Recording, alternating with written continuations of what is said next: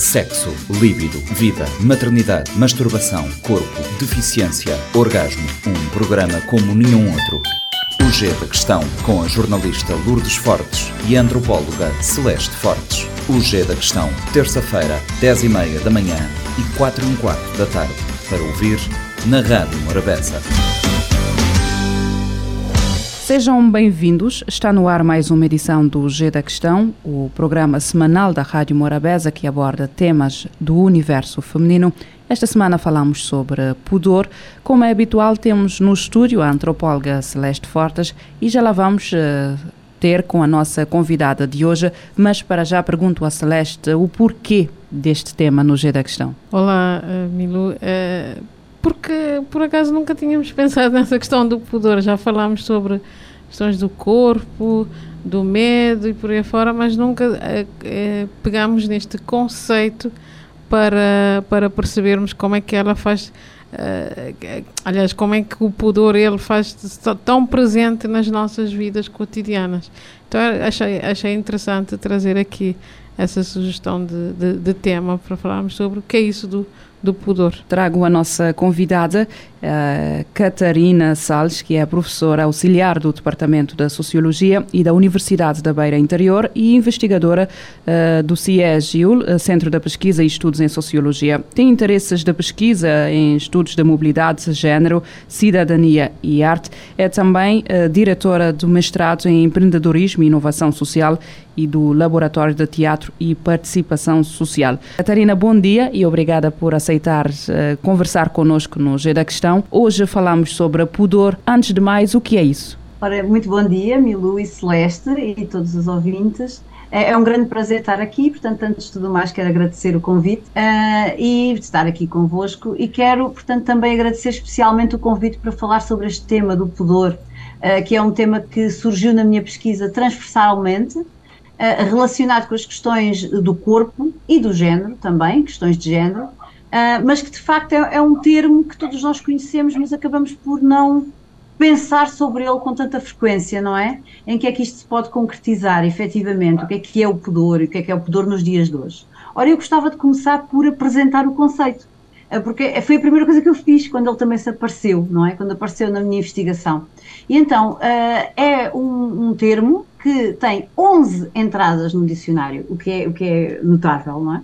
Então começa por se mencionar como um sentimento de vergonha ou timidez causado por algo que fere a sensibilidade ou moral de uma pessoa. Depois, também pode ser, outra acessão, mal-estar causado pela nudez ou por questões relacionadas com a sexualidade. Uma terceira acessão, atitude de uma pessoa que esconde sentimentos ou emoções por delicadeza, modéstia ou reserva recato, discrição. Um quarto, este bastante, eh, pronto, eu depois comento, mas eu acho que muito, é muito engraçado ver tudo o que está aqui eh, posto em causa, eh, trazido a lume pelo termo pudor. Um quarto, castidade inocência, portanto, equivaler pudor a castidade e inocência. Cinco, pureza do corpo e da alma. Seis, e reparem agora, honra feminina, ok? Pudor como honra feminina. Sete, o seu oposto, porque o, portanto, o que eu estou a apresentar é o conceito de pudor ou despudor. Portanto, agora aparece o oposto, a partir de agora. Falta de pudor ou vergonha. Indecência, descaramento. Um oito, cinismo, portanto, despudor como cinismo. Nove, como luxúria. Como libertação e emancipação. Eu gosto também especialmente deste. E onze, como liberdade sexual ou erótica. Ora, reparem que realmente acho que é muito interessante tudo o que está aqui em cima. Percebemos que tem uma grande questão a ver com o corpo, não é? O pudor tem muito a ver com o corpo, mas também com sentimentos. Sentimentos em relação ao corpo e ao corpo perante os outros. Uh, e depois atitudes. Atitudes, portanto, perante a sua própria sexualidade, o seu corpo, uh, perante uh, um, a expressão do eu em sociedade. Portanto, pudor é, pode ser tudo isto em termos de conceito, atenção, não é? Em termos de conceito e de. Estamos a falar aqui de dicionário, não é? Não de conceito teórico trabalhado por, por autorias, não é? Uh, mas também não é um termo que, se nós formos a, a, fazer pesquisa, nos apareça muito teoricamente. Aparece como uma palavra mais oriunda do senso comum uh, e a forma como ela é apropriada pelo senso comum, não é? E depois relacionada, aí sim, com conceitos teóricos relacionados com sexualidade, género uh, e corpo. Uh, portanto, o pudor é interessante nós questionarmos o que é que ele é, o que é que ele foi no passado e o que é que ele é hoje, não é? Porque quando vemos a questão da castidade, da inocência, da pureza, da honra, uh, e depois, pelo contrário, da emancipação ou da libertação, nós imediatamente começamos aqui a associar o pudor à forma como uh, homens e mulheres, mas com um especial enfoque na mulher, porque esta castidade e esta, este recato e esta descrição foi sempre e ainda é hoje mais esperada da mulher do que do homem, não é? Uh, portanto, como o pudor, no fundo, é enorme, poderemos questionar aqui se não é a norma social vigente uh, para regular a, a, atitude da mulher em sociedade, com especial enfoque em relação à sua sexualidade. Desde criança, na nossa educação, é que temos os olhares voltados para as mulheres. Olha, tenha recato, faz isso, não faz, não faz aquilo. A mulher tem que ter pudor, tem que ter, tem que ter vergonha, tem que te comportar como deve ser. Isto me faz não questionar. de qualquer maneira. Essa é das primeiras que as meninas ouvem, não é? Não te podes sentar de qualquer maneira, para não se ver as cuecas, por exemplo, não é? Não se pode é mostrar as cuecas. Não é aos rapazes. Tens que ter pudor. Enquanto estavas a falar e eu aqui a pensar, sempre que ouvi a minha avó dizer não ponhas o chapéu com a pala para trás, não assobias, mas de onde é que vem este pudor, mas só para mulheres? Sim, absolutamente, eu também acho. O pudor é mesmo, ou, seja, toda esta atitude é muito mais penalizadora para a mulher, não é? Se nós formos comparar a educação, a socialização, isto invoca um conceito central da sociologia, que é a socialização, ou seja, a forma como nós somos educados e educadas, desde pequeninos para integrar a sociedade. E ao longo da vida continua, mas é extremamente marcante em pequeninos, não é? E todas as regras do bom comportamento e da etiqueta, e o pudor é uma mistura disto, não é? É o bom comportamento, a etiqueta, mas depois a própria atitude perante a vida e a maneira de vermos o nosso corpo e nos posicionarmos perante os outros, não é? Portanto, quando nós aprendemos aquelas regras do estar em sociedade, não te sentes de qualquer maneira. Este lembrou-me a mim esta. Uh, tu enfocaste aí, tu Celeste, enfocaste a questão do próprio chapéu, não é? Que já é uma Sim, questão muito mais, uhum. mas não, que é para não passar aquela imagem de Maria Rapaz, eventualmente, estou a dizer. Portanto, é tudo sempre muito mais, sempre foi e ainda é, isso é a mim o que me preocupa ao nível de uma das questões que me faz apostar muito na questão dos estudos de género e ser uma área que me importa muito, é compreender em que medida ainda é muito mais penalizador para as raparigas, para as mulheres, do que para os homens. Porque é. das mulheres é esperado todo este comportamento de correção, entre aspas, não é? A correção social da mulher é ser recatada, é não dar muito nas vistas. Eu até vos li aqui muito rapidamente Uh, estes dilemas do pudor e do despudor saiu há pouco tempo, relativamente pouco tempo, em 2022, um, um livro de contos, eh, portanto, em Portugal, sobre este, este tema, chama-se mesmo Despudor Pudor, e a, a, a apresentação diz-nos: os, os humanos oscilam entre o pudor e o despudor, a vergonha e o descaramento, a pureza e a indecência, a luxúria, a libertinagem, a liberdade e o constrangimento, ser ou não ser e eu gosto particularmente deste final, ser ou não ser, porque eu acho que nestes pequenas, nestas pequenas gestos do dia a dia que nós interiorizamos, um, está, está muito, acabam por marcar muito do que nós somos e muito do que nós somos socialmente, não é? E da, da, da possibilidade que nós temos ou não de nos afirmarmos, de nos procurarmos, de nos estarmos bem com nós próprios. Por exemplo, as questões do corpo são fundamentais, porque o corpo é também uh, uh, o, o, lugar onde todo o self, todo o eu habita, não é? Sim. E se a pessoa se sente constrangida uh, em termos de posições, de roupa, de roupa, isto foi muito clássico durante muito tempo e ainda é em certos contextos, não é? As roupas que uma, uma rapariga deve ou não deve vestir, não é? acaba por grande parte de, de do eu interior da pessoa, que, que, que, é também a sua alma, digamos assim, não é? A sua, a sua, aquilo que ela acredita, a sua identidade, ficar muito marcado por estes constrangimentos. Ou seja, oh, Catarina, mas eh, aqui nesse ponto. Diz, diz, diz. Uh, desculpa interromper-te. Nada. Só para termos aqui uma conversa. Uh, mas neste ponto, então, tu queres dizer que uh, o pudor é uma coisa com, com a qual nós não nascemos, não adquirimos em sociedade, certo? Uh, mas, Sem dúvida. Mas o que é que esse pudor, antes de irmos às questões de género, outra vez que eu acho que são muito interessantes também do corpo, o que é que esse poder, desculpa, esse pudor diz sobre, sobre o nosso eu? Porque tem a ver com eh, com a nossa relação com, com, o nosso eu, né? porque é, é, é, é transmitir todas essas regras, por exemplo, de, de, não sentar com as pernas abertas, pernas, uh, com, não pôr o chapéu eh, com a pala ao contrário e por aí fora. Tudo isso são ensinamentos que vamos aprendendo ao longo da, da nossa educação e da nossa socialização. Mas o que é que isso diz sobre o, o, o, meu eu, ou o nosso eu, como é que eu me posiciono em relação a essas regras? Sim, sem dúvida. Eu, eu, eu acho, é a minha opinião, aí é muito taxativa, eu acho que claramente é uma daquelas coisas que é mesmo aprendida, socialmente aprendida, não é? Uh, desde muito pequenininhos, portanto, as primeiras regras pela família e depois todos os agentes que estão, estão connosco, por isso é, é que eu falava escola, etc., por isso é que eu falava da questão uh, da socialização, não é? Uh, e está muito próximo da questão da vergonha, da vergonha do corpo, não é? Quando é que nós começamos a ter vergonha do corpo? Quando começamos a ter consciência de nós, não é? E essa consciência de nós vem muito do outro, porque é o outro que nos chama a atenção para isso. Ou seja, uma criança pequenina uh, não tem este pudor, ela aprende-o, não é? Uhum. Aprende-o socialmente. Se pensarmos em termos de sociedade mais vasta, quando é que começamos a ter vergonha, não é? Uh, bem, temos que invocar, acho que é incontornável nós invocarmos aqui, porque pelo menos é muito dominante nos nossos países, uh, a questão do catolicismo e da moral católica que mesmo em países que já não são católicos praticantes de uma forma dominante, a moral católica continua, não é? E a história da vergonha uh, do corpo uh, vem-nos com Adão e Eva, não é? A ideia do pecado, sim, etc, sim. não é? Mas essa questão, essa questão, de, de, essa questão de, do, do papel da família aqui, como é que, como é que tu, tu vês? Porque eu acho que, quer dizer, a socialização começa muito também neste espaço mais íntimo, que é a família. E pelo menos aqui em Cabo Verde, não sei se a Milu concorda, mas nós temos, neste caso, então, temos mais pudor, né? Nós não sei lá, é, até um beijinho entre casal, é, não, há, não existe manifestações públicas de afeto, por exemplo. E, e, dentro de casa, eu sinto, pelo menos na, na, na, educação das famílias, que também há esse pudor. E eu, agora vocês estavam a dar um exemplo, exemplos, eu me lembrei, por exemplo, da, da, da amamentação em público. Uh, eu amamentei ah. sempre em público, sem tapar, e uma vez estava num centro de saúde à espera de uma consulta e estava a amamentar ao mesmo tempo.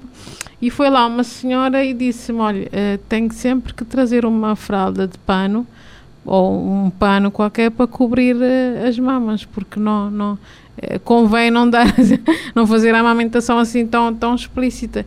E eu disse-lhe, não, eu prefiro assim. Ela, não, mas se calhar era melhor resguardar-se um bocadinho. E tem muito, eu acho que vai, vai nos seguindo, essas regras do pudor vão nos seguindo ao longo da vida. Mas como é que a família pode ser aqui um, um elemento castrador ou libertador dessas questões do pudor? Eu acho que a família é, pronto, é, é o primeiro contacto, sem dúvida, não é?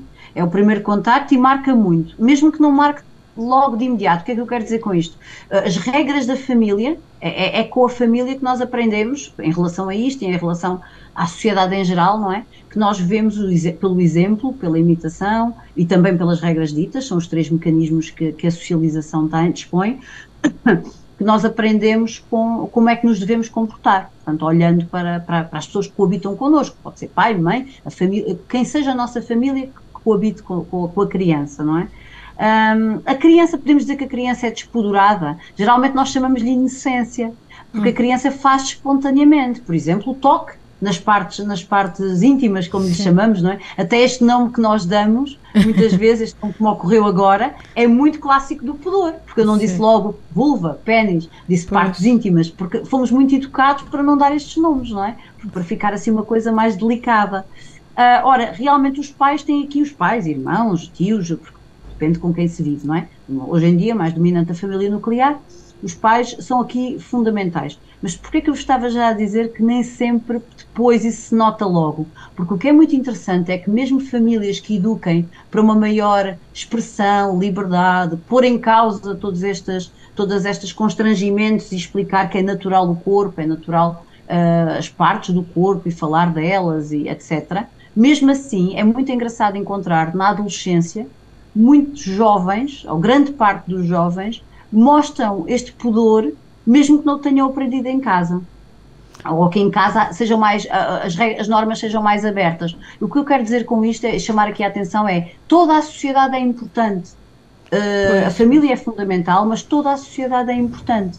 Uh, porque se depois na escola, por exemplo, a frase que tu ouviste, a, a resposta que a senhora te deu, se uma menina na escola ouvisse esse tipo de comentários, não em relação à amamentação, mas em relação, por exemplo, à sua atitude, à, à, sua, à roupa que, que, que, leva, não é? Se houve comentários destes das colegas ou dos meninos, não é?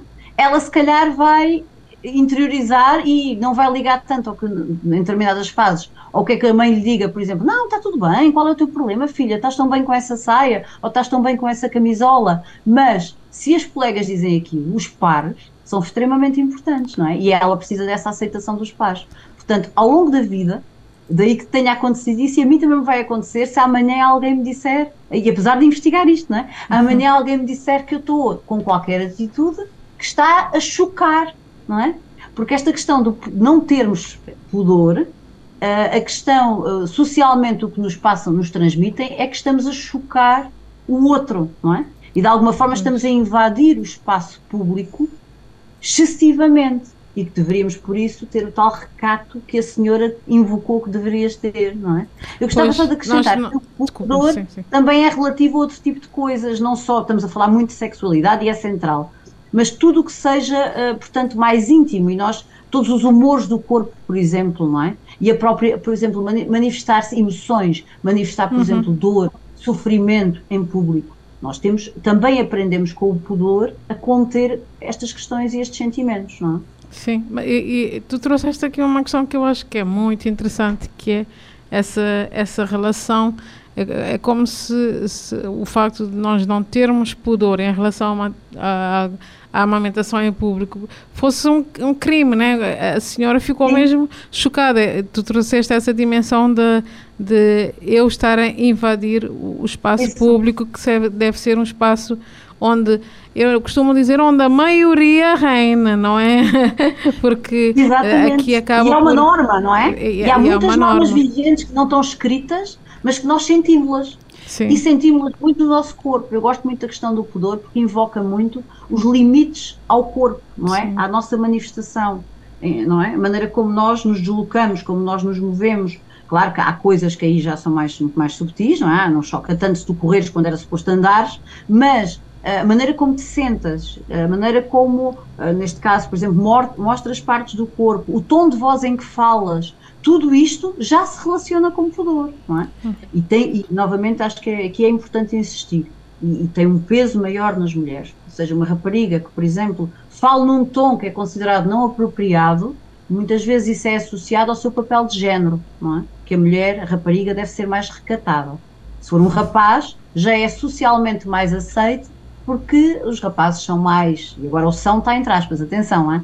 Uhum. São mais agressivos, uh, espontâneos, uh, brincalhões, certo? Portanto, tudo isto é socialmente mais tolerado. Daí que em sala de aula, muitas vezes, o comportamento da rapariga fora da norma é muito mais penalizado do que o do rapaz. Nós não damos muita atenção a esta questão do pudor, mas se, se olharmos bem, este pudor ou aquilo que o outro define como deve ser esta norma social acaba por influenciar aquilo, a, a nossa forma de estar e de ser, porque muitas vezes a, anulamos aquilo que somos, aquilo, a forma como pretendemos posicionar para não passar uma ideia errada da nossa pessoa, para poder agradar o outro. E eu estava aqui a Exato. pensar até que ponto é que uma visão de outra pessoa dentro deste quadro pudor acaba por condicionar a forma como nos eh, construímos socialmente, a, a forma como nos anulamos para agradar uh, os outros. Acrescenta a, a, a, essa observação da Milu e eu ia fazer a Catarina esta questão que é, então o pudor é um mal necessário porque, como a Milo está a dizer, e muito bem, nós nos anulamos. Eu, por acaso, sinto isso em, em, em várias questões, e agora que eu sou uma educadora em casa que tenho uma criança, eu sinto isso, que às vezes dou por mim a, a autopoliciar-me. Pois espera, não posso dizer isso a ela porque porque ela é uma pessoa, é uma criança em crescimento, mas é livre. Por exemplo, ah, eu fecho as perninhas, ok.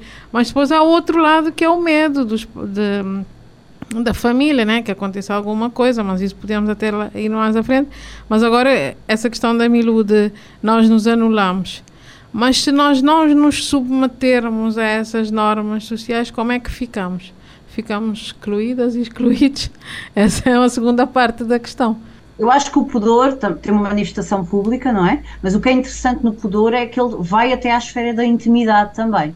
Uhum. E isso é um bocadinho também o que a Celeste estava a falar em relação ao policiar-nos perante os filhos, uh, mas não só perante os filhos, por exemplo, perante o companheiro ou companheira com quem vivemos, não é?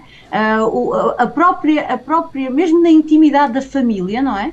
Há coisas que são individuais e que a pessoa tem pudor de mostrar. Por exemplo, aquele exemplo que eu vos falava há bocado, do corpo, da nudez. O pudor muitas vezes é um, um termo que surge muito quando se fala da nudez. Uh, a nudez, por exemplo, quem é que nós não temos pudor de nos mostrar nus? É uma coisa que vai variando ao longo da vida, não é? Eu vos dava o exemplo da criança que está nua, se for possível, precisa à frente de toda a gente. E nós, como pais e mães, às vezes começamos a ter um certo receio, como tu dizias e bem, não é? Mas quando passamos esse receio para a criança, a criança passa, pode, pode pensar que o que está errado é o corpo dela. Temos que ver como fazemos, não é? Porque pois. o que está errado é o corpo dela. Não os olhares que podem ser uh, perigosos, digamos assim, não é? Depois de desencadear ações perigosas no futuro de outras pessoas. Portanto, eu diria que, na minha opinião, o importante nós irmos sempre explicando desde pequeninos aos nossos filhos é que não há nada de errado com o corpo, com temas que, por exemplo, que, não, que, que, também cabem no pudor, como por exemplo mais tarde as meninas, a menstruação. É ah, algo que sim. há muito pudor social sobre a menstruação. Felizmente hoje em dia está cada vez mais a surgir ações para trabalhar isto. Eu tenho, por acaso, estado em contacto com várias, o que é muito interessante, a dignidade menstrual, todas estas questões, mas durante anos e anos e anos a fio, a menstruação era um bicho de sete cabeças e era uma série de mitos associados a esta questão e considerada uma coisa muito má, não é? Aquele sangue era, era horrível e não se falava e, e as mulheres lutaram para poder estar mais livremente em espaço público. Mas concordo que, por exemplo, há coisas, há comportamentos que não, não, não é o sítio deles, no local de trabalho ou na escola, etc. Não é? Portanto, tem que se respeitar esse tal equilíbrio que a Milu estava a falar e bem. Mas o que o grande ponto para mim é educar para compreender o que, o que é que é a norma social, o que é que é o olhar do outro e que a criança, o jovem, se sinta bem em si, na sua pele. E, e, e respeite o seu corpo, perceba que o seu corpo tem que ser respeitado pelos outros, não é? e que é legítimo, não é? Que é legítimo, tem direito a existir, não é? Tem direito a estar, tem direito a existir uh, e que, portanto, não deve sentir que os outros castrem o seu corpo uh, por causa de normas sociais. Portanto, no fundo, co conversar sobre isto acho que é o mais importante e é uma coisa que tipicamente não se faz muito. Não é? E com isto terminamos esta edição do G da Questão. Voltamos na próxima semana. Até lá. Sexo, líbido, vida, maternidade, masturbação, corpo, deficiência, orgasmo. Um programa como nenhum outro. O G da Questão, com a jornalista Lourdes Fortes e a antropóloga Celeste Fortes. O G da Questão, terça-feira, 10 e meia da manhã e 4 e um quarto da tarde. Para ouvir na Rádio Morabeza. Este programa está disponível em formato podcast no Spotify e em radiomorabeza.cv.